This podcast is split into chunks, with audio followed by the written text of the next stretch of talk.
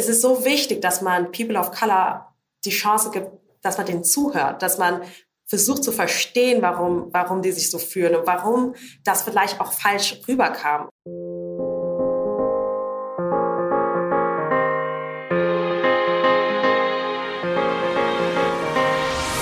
Ja, hallo und herzlich willkommen zu einer neuen Folge des Team Deutschland Podcast, der präsentiert wird von der Sparkassen Finanzgruppe. Und ich muss sagen, endlich mal wieder eine neue Folge, denn äh, wir hatten eine zweimonatige Pause äh, aus verschiedenen Gründen. Die eine oder andere Aufnahme hat leider nicht so geklappt. Das muss ich auf meine Kappe nehmen. Jetzt sind wir aber wieder back on track und ähm, ja, ich freue mich, äh, dass wir wieder da sind und wir werden die äh, zwei Folgen, die wir verpasst haben, quasi nachholen. Das ist versprochen hier und heute. Ja, mein Name ist Jens Behler und ich freue mich, dass ich hier im Podcast, im Team Deutschland Podcast mit den besten Athletinnen und Athleten Deutschlands sprechen kann und die nämlich auch abseits des Spielfelds äh, sehr, sehr inspirierende Persönlichkeiten sind. Und wir befinden uns ja noch so roundabout ein Jahr vor den Olympischen Spielen in Paris. Ein bisschen länger als ein Jahr äh, ist es noch, bis es losgeht. Und wir wollen die Zeit nutzen, hier im Podcast auch ein bisschen über Themen zu sprechen, die unsere Sportlerinnen und Sportler bewegen, die sie selber auch in Bewegung bringen. Ähm, die wichtig sind, aber eben abseits des Sports. Ne? Wir sprechen über zum Beispiel duale Karriere oder die Karriere nach der Karriere, äh, wie man sich sozial engagiert. Über Ernährung haben wir schon gesprochen, den Umgang mit Rückschlägen oder wie man das Thema Familie und Leistungssport unter einen Hut bringt. Darüber sprechen wir, aber in dieser Folge ähm, sprechen wir über ein sehr, sehr ernstes Thema, nämlich über Rassismus im Sport und den Umgang damit.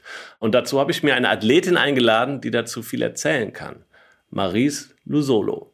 Maries ist Weitspringerin und in Frankfurt geboren und aufgewachsen und aktuell äh, nach Malaika Mihambo die zweitbeste deutsche Weitspringerin und war mit Team Deutschland 2021 das erste Mal bei den Olympischen Spielen in Tokio mit am Start. Aber als schwarze Sportlerin ähm, ja, hat sie eben auch schon viel Rassismus im Alltag und im Sport erlebt, setzt sich aber auch genau dagegen ein, ist zum Beispiel ähm, ja, Teil einer zehnköpfigen Gruppe Antirassismus äh, im Verein Athleten Deutschland. Und deswegen freue ich mich, äh, Maries, dass du heute zu Gast bist und ähm, dass wir über das Thema sprechen können. Herzlich willkommen. Dankeschön und danke, dass ihr mich eingeladen habt. Maries, bei dem Thema, bei dem schwierigen Thema, wir steigen direkt ein. Und zwar, äh, es ist ja klar, schwarze Menschen in Deutschland ähm, erfahren Rassismus. Das steht irgendwie außer Frage. Der Sport kann sich aber davon auch nicht freisprechen, oder? Nein, überhaupt nicht. Ich glaube, das ist irgendwie eine Illusion, dass Leute irgendwie denken, dass der Sport rassismusfrei ist. Ich glaube, weil einfach auch sehr viel Diversität eben im Sport, ähm, im Sport gibt. Und ja, ich kann auf jeden Fall zu 100 Prozent sagen, Rassismus im Sport gibt es genauso wie halt eben außerhalb vom Sport. Der unterscheidet sich auch nicht unbedingt. Und ja, ich glaube, das muss auch erstmal jedem bewusst sein. Ja, musst du das oft noch erklären? Denn ich meine, Rassismus ist ja nicht immer laut. Ne? Also der kann ja sogar auch leise sein und äh, da können kleine Fragen und Bemerkungen schon äh, verletzend sein. Musst du deswegen immer wieder erklären, was für dich Rassismus ist? Ja, also ich muss schon oft erklären, was Rassismus ist. Also auch einfach allgemein erklären, was Rassismus ist. Oder dann auch erklären, wie es für mich ist und wie ich den erlebe. Weil auch jede Person, jede POCs, also People of Color, die äh, erleben den Rassismus auch ganz anders. Und klar, das ist natürlich manchmal sehr frustrierend, weil es ist ein offensichtlicher Feind und manchen Menschen ist es nicht bewusst, dass es den überhaupt gibt. Und dann musst du erstmal erklären, was es ist und äh, wie er sich eben äußert. Und genau, das ist dann schon anstrengend. Es kann schon sehr anstrengend sein. Kannst du das äh, für die Zuhörerinnen und Zuhörer, deine Sichtweise hier auch nochmal darlegen? Was ist für dich Rassismus? Vor allem ist für mich Rassismus etwas, das hast du eben schon gesagt, Rassismus ist nicht unbedingt laut. Ich glaube, gerade ähm, 2020 hat ja uns alle, vor allem schwarze Menschen, sehr geprägt mit George Floyd. Und klar, man sieht dann diese, diese Tat, dieses, diese grausame Grausamkeit, die da passiert. Aber Rassismus kann auch leise sein. Es können auch Kommentare sein, ob es die Haare sind, ob es die Hautfarbe ist, ob es ähm, auch ein positiver Rassismus ist, wie beispielsweise, dass Leute einfach davon ausgehen, dass ich schnell bin und sowieso gewinne, weil ich schwarz bin. Und das spielt halt irgendwie ein bisschen runter, dass ich wirklich hart dafür gearbeitet habe, dass ich wirklich viel dafür gemacht habe, dass ich jetzt hier stehe. Und das sind auch oft kleine Dinge, die, die man jahrelang immer mitnimmt, die sehr verletzend sein können. Und bei manchen natürlich, manche machen es nicht mit Absicht, aber trotzdem ist es sehr schmerzhaft für, ja, vor allem für schwarze Menschen und auch für mich. Ja, kannst du das an, ich meine, gerade hast du dieses Beispiel des positiven Rassismus. Das habe ich auch gelesen, wo ich echt, ne, erst und aber völlig mhm. einleuchtend, dass das, äh, äh, dass das so ist. Ähm, kannst du es noch an anderen konkreten Beispielen, ähm, auch gerade im Sportumfeld festmachen? also das ist jetzt nicht unbedingt auch im Sport, aber das erlebt man auch sehr oft im Sport, ist halt eben dieses, woher kommst du? Nee, woher kommst du denn wirklich? Also solche Dinge, die oft passieren.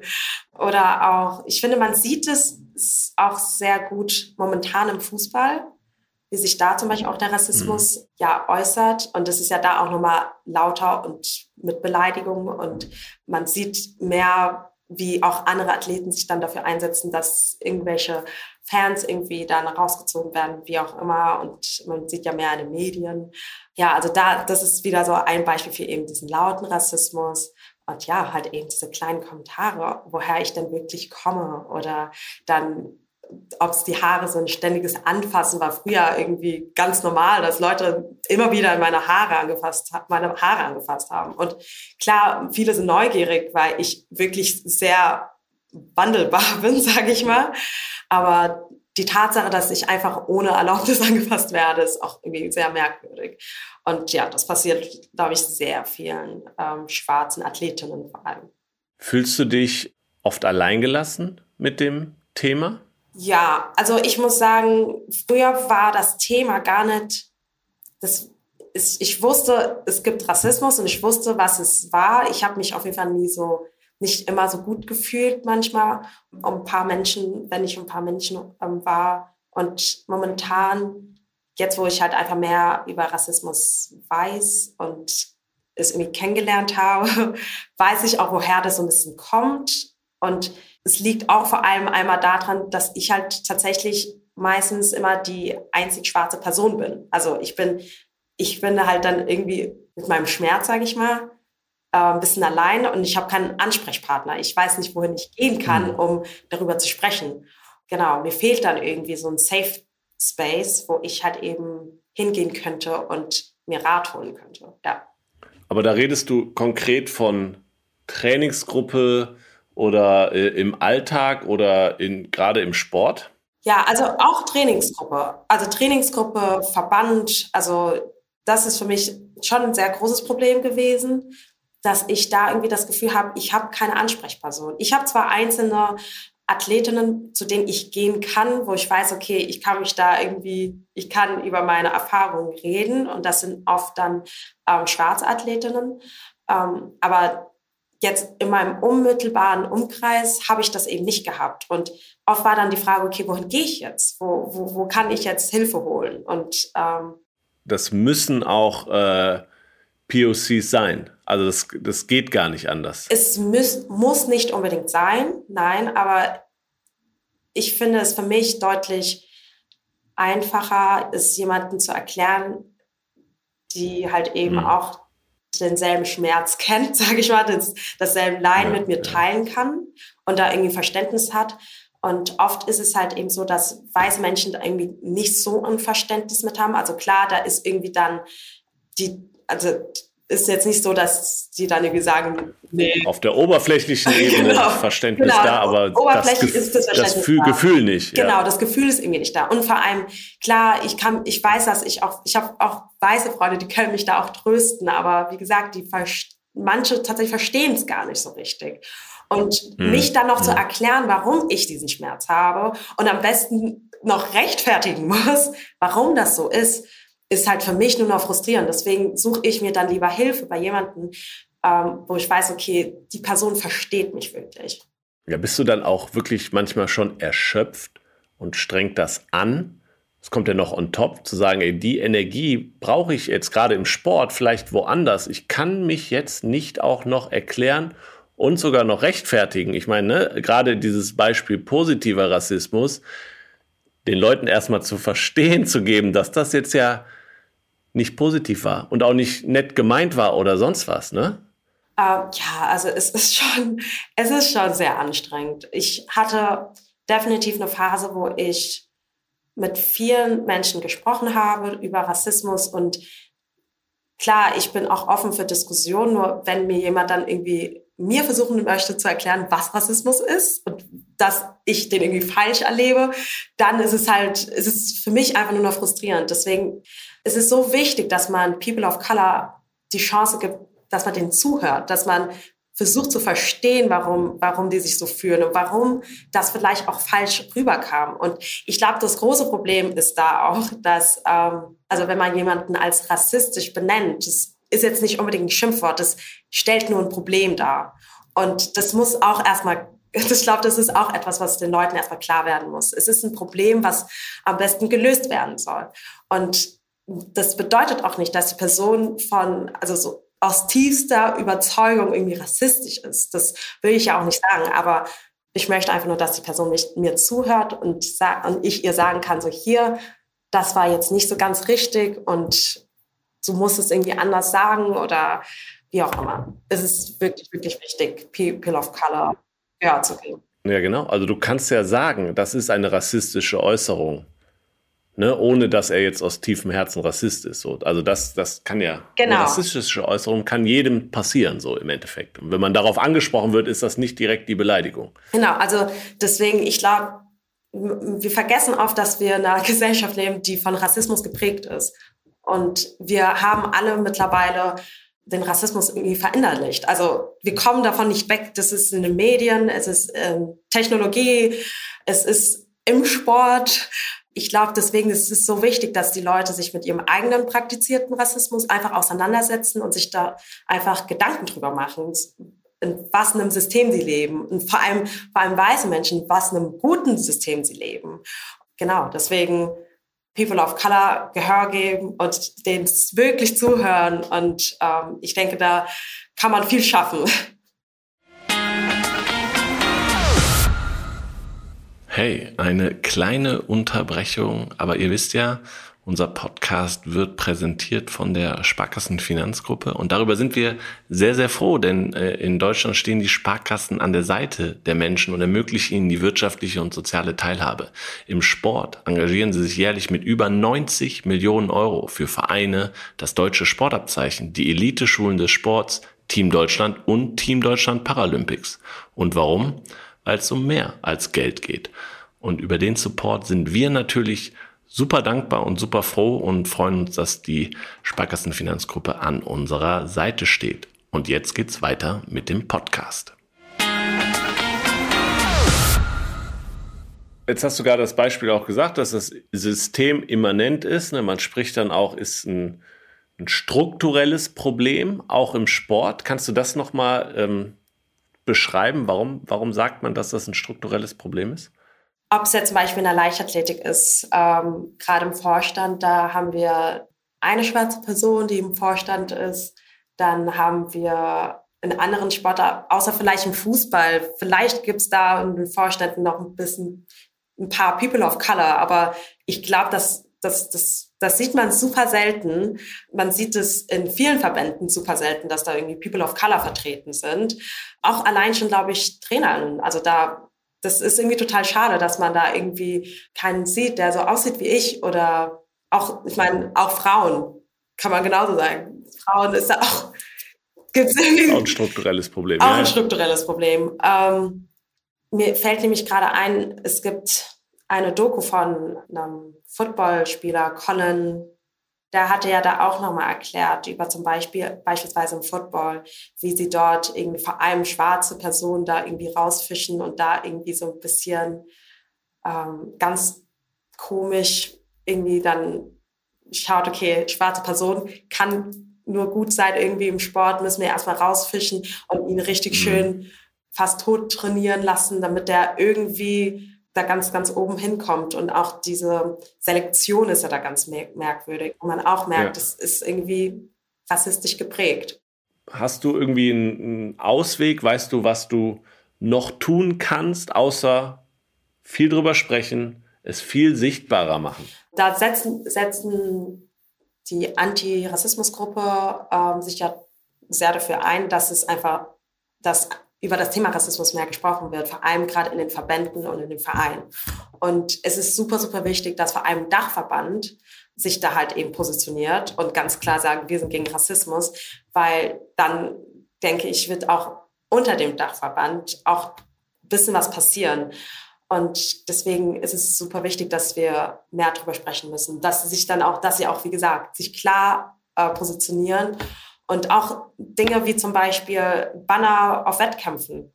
Das, das macht es ja auch nochmal sichtbarer. Oder halt Sensibilisierungsmaßnahmen für TrainerInnen, ähm, was auch sehr, sehr, sehr wichtig ist, weil wir haben auch viele Trainer, die sind ähm, von einer älteren Generation, die da nicht so ganz sensibilisiert sind und Dinge sagen, die nicht so ganz richtig sind.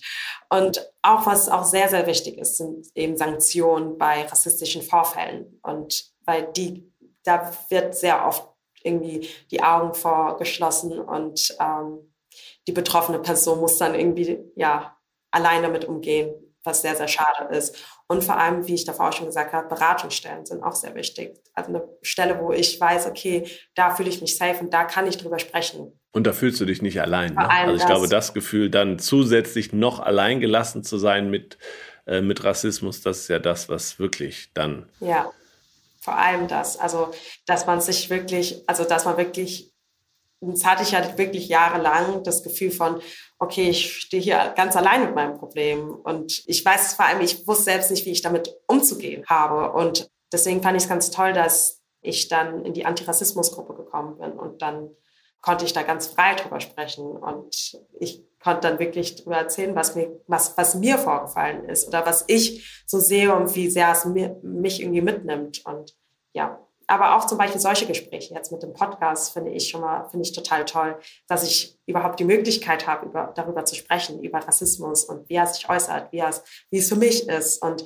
wie vielleicht auch andere helfen können. Das ist auch schon etwas, was äh, für mich sehr hilfreich ist. Ja, gerne. Machen wir gerne. Ich finde das ein total wichtiges Thema. Ne? Ähm, deswegen, ähm, du hast, ich habe gelesen, dass du früher und deswegen die Frage, hat sich diese das Thema Rassismus oder die Wahrnehmung dessen bei dir auch im Laufe der Zeit geändert? Weil ich habe gelesen, dass früher der Sport in deinen Anfängen ja auch ein Ausweg aus einer blöden Realität als schwarzes Mädchen äh, vielleicht in einem weißen Umfeld gewesen ist. Und dann kommt man in den Sport und dann sind da eben mehrere äh, schwarze Sportlerin ne? und ähm, dass, dass man sich da irgendwie ganz anders fühlt. So habe ich es gelesen, aber jetzt, was du ja die letzte Zeit oder aus den letzten Jahren erzählt hast, hat sich das ein bisschen gewandelt. Ja, also ich muss schon sagen, als, als ganz junges Mädchen habe ich schon irgendwie gedacht gehabt, so, okay, ich, das ist wirklich ein Ausweg von meiner Bühnenrealität. Und ich muss auch sagen, ich hatte viele meiner Trainingsgruppe, die waren ähm, auch schwarz. Und das hat mir natürlich auch nochmal geholfen. Aber je älter ich wurde, äh, desto mehr habe ich einfach gemerkt gehabt, so, okay, nee, das, das, ich erlebe immer noch Rassismus und ähm, der äußert sich auch nicht anders. Der ist genauso wie auch, wie ich den auch im Alltag in der Schule oder auf der Straße erlebt habe. Und deswegen, ja, also vielleicht war das Umfeld dafür einfach sehr passend. Ich hatte einfach ein Umfeld mit vielen schwarzen Personen, bedeutet Leute, mit denen ich drüber sprechen konnte. Und dann hat es sich halt eben geändert. Und ich bin dann in einer anderen Trainingsgruppe. Ich war die einzig schwarze Person. Und, ähm, und dann hat man sich irgendwie immer einsamer gefühlt. Und genau, mittlerweile hat es sich schon gewandelt. Ich muss aber jetzt auch sagen, ich bin mittlerweile sehr offen mit dem Thema. Ich spreche das ganz offen an. Ich spreche auch Dinge an, die nicht richtig sind, die einfach rassistisch sind. Und mittlerweile habe ich das Gefühl, Leute in meinem Umfeld achten schon sehr darauf, jetzt nicht unbedingt was Rassistisches zu sagen. Oder zumindest achten sie darauf, also sind einfach vorsichtiger. Was ich natürlich viel, viel besser finde. Einfach weil es mich nicht mehr verletzt und weil die sich auch vielleicht ein bisschen Gedanken drüber machen. Ich meine, klar, bestenfalls macht man sich gar keine Gedanken und ist nicht rassistisch. Genau. Aber der erste Step ist wahrscheinlich, sich erstmal vorher Gedanken zu machen. Und wenn es noch nicht so in einem drin ist, dann, dann ist das der beste Schritt genau. zur, oder erste Schritt zur Besserung. Ja. Ein Thema, was auch viele ähm, Sportlerinnen gerade ähm, auch betrifft, ist Thema Hass in sozialen Netzwerken. Ähm, und auch das ist natürlich, äh, ja, in den Kommentarspalten dieser Welt findet viel Rassismus statt. Wie hast du das bisher erlebt? Also ich selbst habe, also ich wurde selbst rassistisch nicht noch nie so angegriffen, auf Social Media zumindest. Das Einzige war so ein bisschen rassistisch sexualisiert, würde ich mal sagen. Also es ist dann irgendwie als Beispiel irgendwie mein Schokoladenmädchen, also so ganz, ganz merkwürdige Dinge. Ähm, aber ich habe schon bei vielen anderen SportlerInnen gesehen, dass die ähm, angegriffen worden sind. Und das fand ich schon sehr schlimm zu sehen. Also als Beispiel, wir hatten EM 2018 in Berlin, glaube ich. Oder es war vielleicht auch Werbung für die deutschen Meisterschaften, ich weiß nicht mal. Es war auf jeden Fall ein Wettkampf und wir hatten ein Plakat und da war eine Weitspringerin drauf und es war eine schwarze Weitspringerin. Und unter den Kommentaren waren wirklich also es war wirklich ganz schlimm. So, das ist nicht Deutschland und sie wurde aufs Übelste beleidigt, also wirklich rassistisch beleidigt. Und zwar in der Zeit, glaube ich, einer unserer besten Weitspringerinnen in Deutschland. Und das hat mir total leid getan, weil einfach, also ich habe es irgendwie auch mitgefühlt, weil ich mir gedacht habe, oh Gott, also so, sie hat dieselbe Hautfarbe wie ich und das, das tut mir so vom Herzen leid. Und da haben wir, haben viele Athleten sich zusammengetan und wir haben dann alle auf Social Media dann wir gegen Rassismus gepostet und haben da ganz viel gemacht. Und ich glaube auch die Mädelstaffel 4x100 Meter hatte auch schon mal viel abbekommen, weil in der Staffel drei schwarze Mädels waren und die haben auch sehr viel abbekommen. Und da haben wir Athleten wieder uns aktiviert und haben dann gesagt, hier wir gegen Rassismus und haben gesagt, das ist nicht in Ordnung. Und das hat mir halt so leid getan, weil ich, vor allem diese Leute verstecken sich halt eben hinter Profilen und schreiben solche Dinge, die wirklich sehr, sehr schmerzhaft sein können für viele, viele Mädels. Wünschst du dir da mehr Unterstützung auch? Ich meine, jetzt hast du gesagt, ihr habt euch als AthletInnen dann direkt zusammengeschlossen und seid dagegen, dagegen auch laut vorgegangen. Ich glaube, man muss, äh, müssen aber viele Menschen und Organisationen mitmachen, um laut genug zu sein. Eben, also es wäre schon ein sehr, sehr großer Anfang, wenn halt der Verband was sagen würde bei solchen Vorfällen. Deswegen ähm, ist es halt eben so wichtig, dass der Verband ganz klar sagt, wir sind gegen Rassismus. Ich meine, ich meine, das reicht, es, vor allem, es reicht nicht nur aus, vielleicht zu sagen, so, wir sind gegen Rassismus, das auf einer Webseite zu klatschen und dann gut ist und sich dann irgendwie damit, irgendwie das so, das Thema dann damit abzuschließen. Feigenblatt, ja. So, genau. Und das ist jetzt, das meine ich jetzt nicht, sondern ist Rassismus, das Thema Rassismus, das ist ein ganzes ein Prozess, der dauert. Das, das ist nicht so, dass man einfach mal vielleicht auch ein Buch aufschlägt und man hat alles verstanden. Nee, das ist nicht so. Das ist ein kompletter Prozess, den man durchgehen muss, der auch sehr schmerzhaft sein kann, der nicht einfach ist, vor allem der, vor allem, weil er einen zeigt, wie rassistisch man wirklich eigentlich ist. Deswegen ist es so, so, so wichtig, dass wir so früh wie möglich und so schnell wie möglich anfangen, diesen Feind zu bekämpfen. Und ähm, wie gesagt, und dann, damit können wir auch vermeiden, dass dann solche, solche Kommentare, solche Leute überhaupt zugelassen werden, äh, sowas zu schreiben. Und so können wir auch unsere AthletInnen mehr schützen.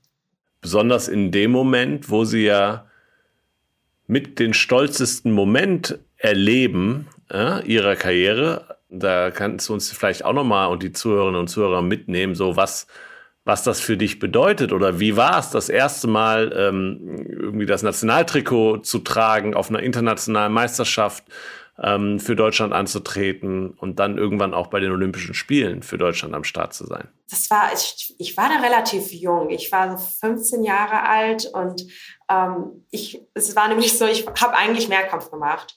Und ich hab, bin aber dann die Norm für die deutschen Meisterschaften gesprungen, im Weitsprung, die Einzelnorm, und bin dort überraschenderweise Dritte geworden und wurde dann für einen Länderkampf eingeladen, also internationaler Länderkampf. Und dann war es halt für mich auch so, okay, das kam alles sehr plötzlich, weil ich, mein Ziel war es eigentlich in dem Jahr, die deutschen Mehrkampfmeisterschaften zu machen. Und dann hieß es direkt, ja, bis international starten und, und dann auch nur für Weitsprung. Und ich war so, Gott, soll ich das machen? Und das ist irgendwie total verrückt und sehr aufregend für mich. Und dann habe ich mich für den Weitsprung entschieden und ich habe es meiner Mama dann erzählt. Und meine Mama hat sich, also vor allem meine Mama hat sich extremst gefreut. Also sie war wirklich, die war so stolz drauf, weil ich muss auch ehrlich sagen, sie wusste, also ihr war lang nicht klar, meinen Eltern war es irgendwie ganz, ganz lang nicht klar, dass ich ganz gut in der Leichtathletik war. die hatten mich, ich war im, Leichtathletik, im Leichtathletikverein und bin zu Wettkämpfen gefahren und die waren auch immer gut, aber ich glaube, denen war es nicht bewusst, bis sie bei einem Wettkampf waren. Und dann hat mein Papa meine Mama angerufen und meinte so, oh mein Gott, unsere Tochter, die ist hier so gut. Und als ich dann meinen allerersten internationalen Welt Wettkampf hatte, beziehungsweise ich es dann erzählt habe, die war außer sich. Sie hat die ganze Familie angerufen. Die war so happy, sie war so glücklich. Und für mich war das erstmal so, ja, okay, das ist ein internationaler Wettkampf, ne? Also so, als, keine Ahnung, als 15-Jähriger hat man sich da irgendwie noch nicht viel gedacht, außer so, ach cool, so einfach mal so ein Wettkampf. Aber für meine Mama, ich glaube, für meine Mama vor allem war es so, oh mein Gott, eine schwarze Athletin, die für Deutschland startet, meine schwarze Tochter. Das war für sie, glaube ich, einfach so ein, so ein echt sehr, sehr, sehr krasser und wertvoller Moment. Und wenn ich jetzt so rückblickend drüber nachdenke, denke ich mir so, ja, okay, verstehe ich auch. Also es ist auch sehr besonders.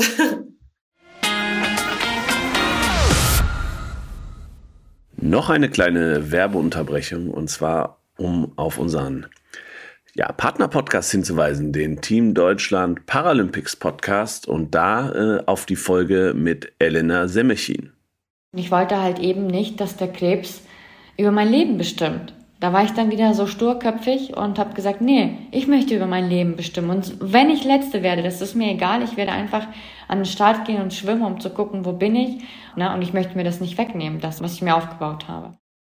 Ja, wie ihr hört, einiges los äh, im Leben bei Elena. Ähm, die 29-jährige Weltklasse-Schwimmerin mit Sehbehinderung hat einiges durchgemacht. Ähm, ja, ihr Leben ist Achterbahn gefahren in den letzten Jahren. Sie hat bei den Paralympics die Goldmedaille geholt, dann die Diagnose Hirntumor bekommen, Hochzeit gefeiert, OP gehabt, ja, und Chemotherapie, Training, alles miteinander vereint. Äh, und darüber spricht sie sehr eindringlich äh, in der Folge beim Team Deutschland Paralympics Podcast. Äh, absolute Hörempfehlung von uns. Deswegen schaltet mal rüber, folgt dem Team Deutschland Paralympics Podcast. Darüber freuen sich die Kollegen und wir uns auch.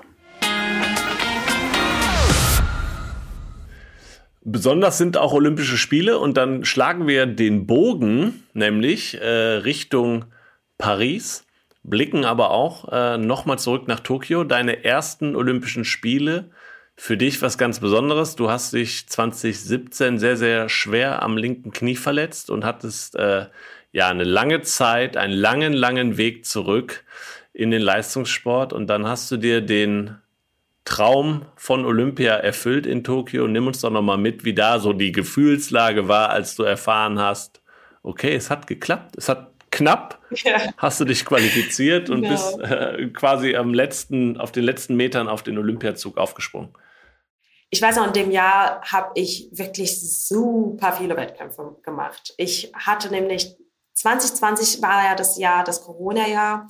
Da haben die Wettkämpfe nicht gezählt. Bedeutet, wir waren, auf, wir waren auf den Wettkämpfen und selbst wenn ich da jetzt eine direkte Norm gesprungen wäre, hätte das nicht gezählt für die Olympischen Spiele.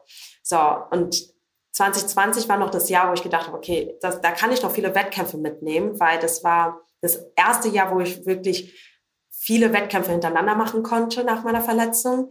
Und da konnte ich einfach nochmal so eine Routine einfach nochmal gewinnen, weil es einfach so lang her war, der letzte Wettkampf oder die letzte Wettkämpfe.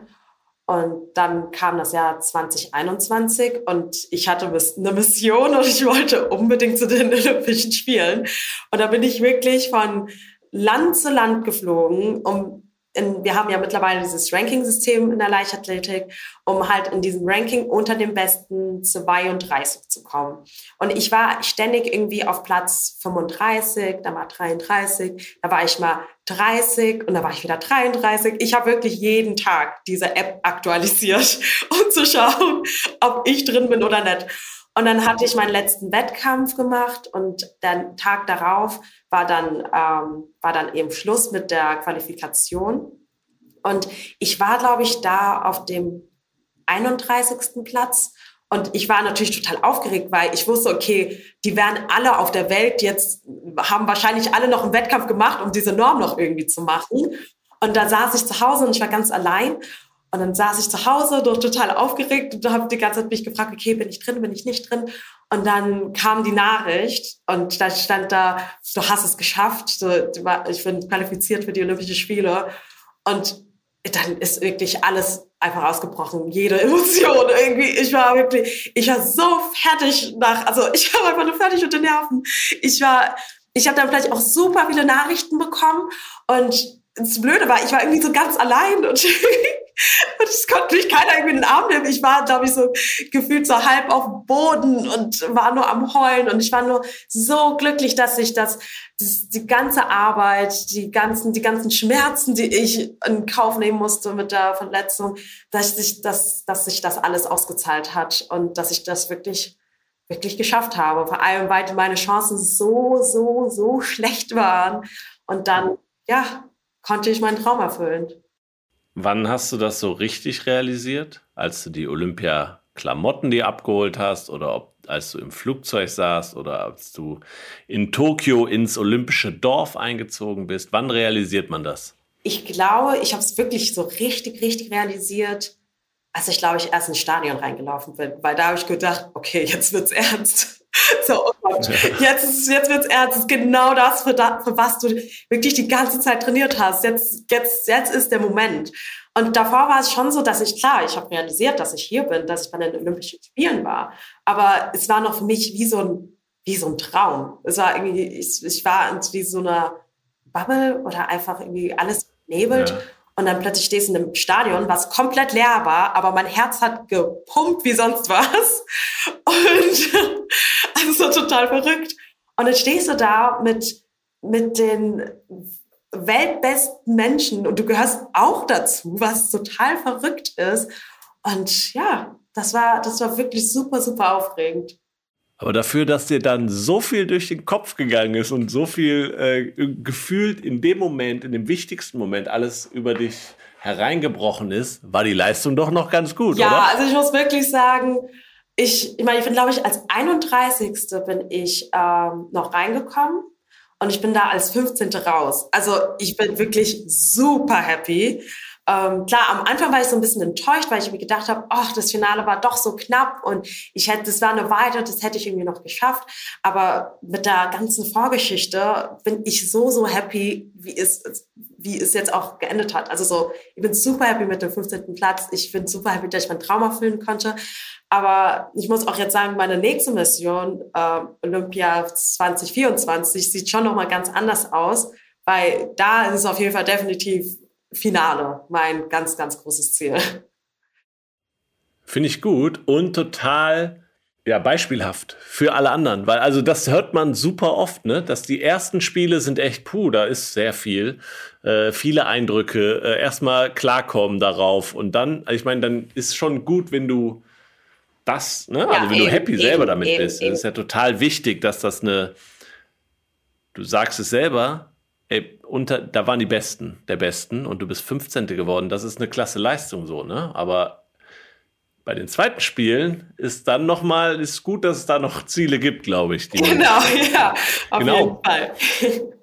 Blicken wir nach Paris. Du hast schon gesagt, du hast ein klares Ziel. Ähm, wie sehr ist das Thema Paris 2024 schon in deinem Kopf? Hast du schon markiert, wann die Spiele sind im Kalender? Wie ist so der Plan? Ähm, ja, das war, glaube ich, schon direkt markiert nach Tokio. ähm, mir war auf jeden Fall klar, okay, ich möchte auf jeden Fall bei den nächsten Olympischen Spielen mit dabei sein.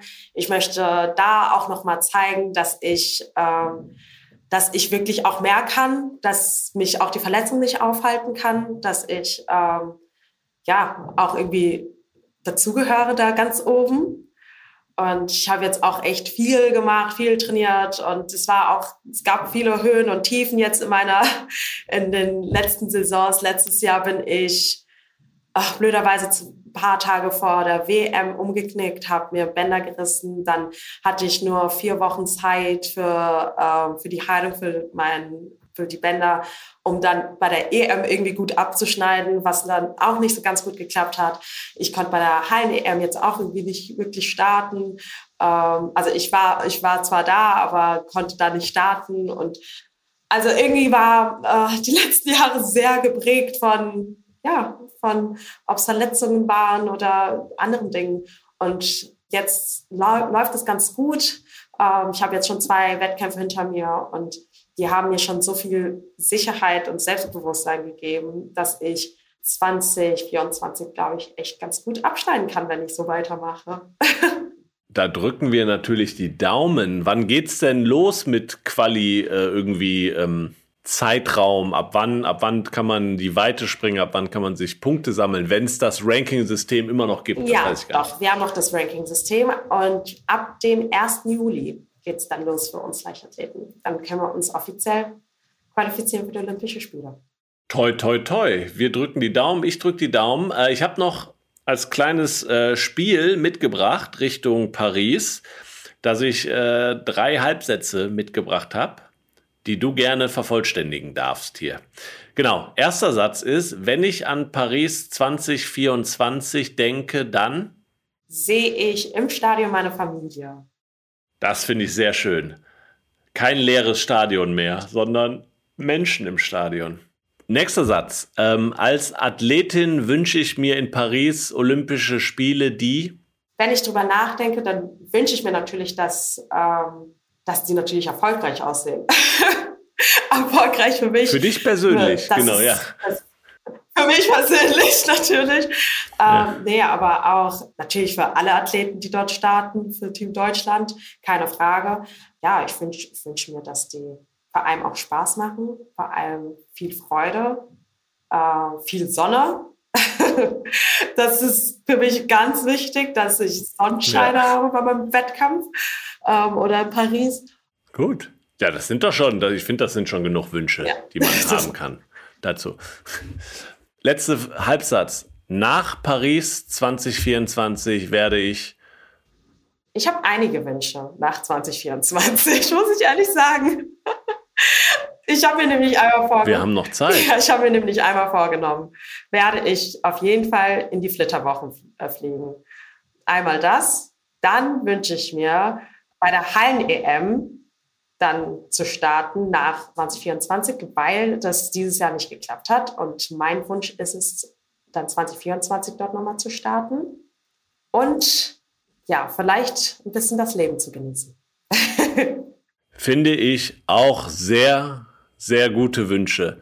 Maries, vielen, vielen Dank, dass du zu Gast warst und auch über ähm, nicht nur uns den Ausblick auf Paris gegeben hast, sondern auch, dass du uns ähm, ja, Einblicke gegeben hast in das ähm, ja, wichtige und ernste Thema Rassismus im Sport und auch Alltagsrassismus im Sport und dass ich hoffe, vielen Zuhörern und Zuhörern verdeutlicht hast. Ich finde, das hast du sehr gut gemacht, was das für eine schwarze Sportlerin bedeutet und ähm, wie sehr das verletzt und wie sehr das trifft und wie sehr das zu deinem Alltag trotzdem gehört und dass wir da noch viel gemeinsam dran arbeiten müssen und laut und viel dazu sprechen müssen. Vielen Dank.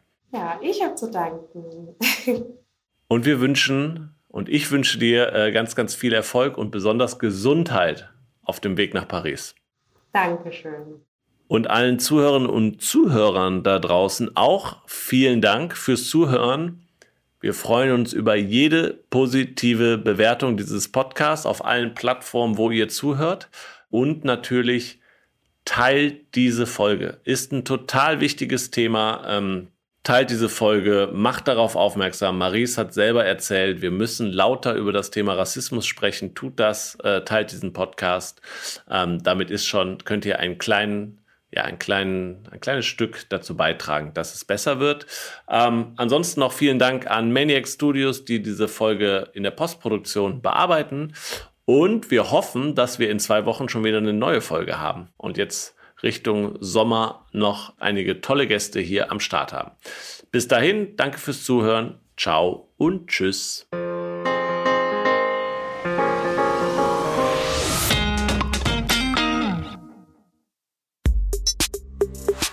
Der Team Deutschland Podcast ist eine Produktion von Maniac Studios.